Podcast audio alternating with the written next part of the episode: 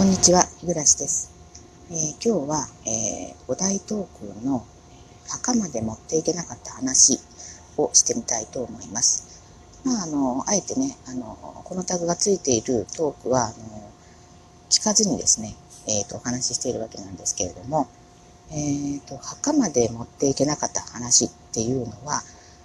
まあ、結局一度は墓まで持っていこうとしたっていうことでですね、まあ、考えたら、あの、まあ、法令違反的な話。まあ、これはちょっと、ラジオトークでは紹介できないんじゃないかと思うんですけど、が、まあ、常識的でない話、常識外れな話ですよね、とか、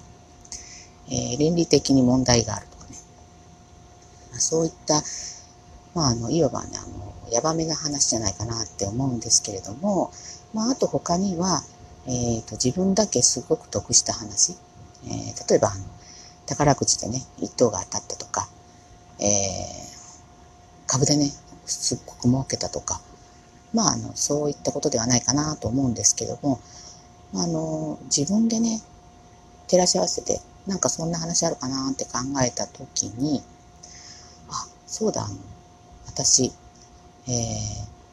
誰にもね、言ってない話があると思ったんですよ。えけど、それはよく考えてみると、え不特定多数には、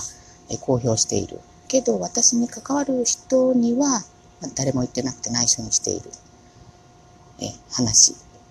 ですね。えー、まあ、それはね、あの、このラジオトークなんですよね。えー、私ね、あの自分の自分を知っている人、まあ、家族はもちろんなんですけど、ラジオトークやってることはまあ話していません。っていうのも、やっぱりあの、まあ、知らない方に聞いていただいているっていうことで、えー、どういうんでしょう。この本音に近い話が、こう、できる。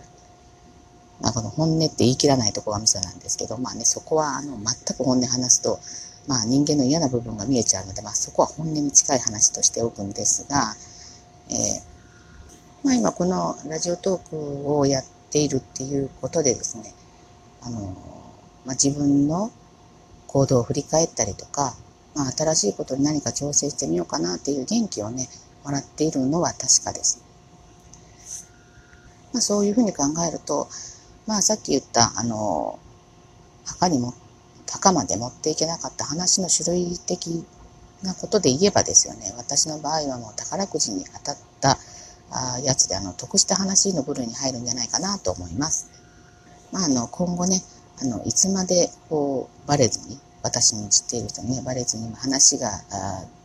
こう続く、トークがね、続けられるかっていうのは、まあ、わかりませんですけれども、まあ、あの、就活途中で見つけたね、あの、私のこの、密かな楽しみとしてですね、あの、今後も、あの、墓まで持っていけなかった話にならないように、まあ、続けていけたらなと思いますので、えー、皆様